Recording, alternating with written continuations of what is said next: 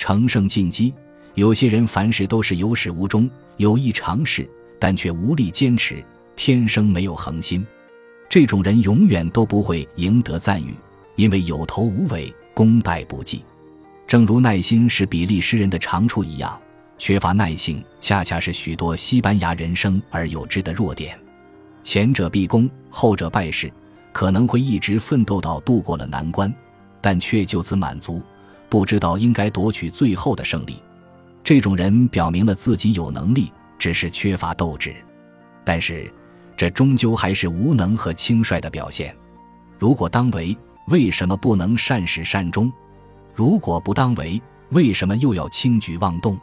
所以，精明的猎手应该是杀死猎物，而不能只是将之轰出就算完事。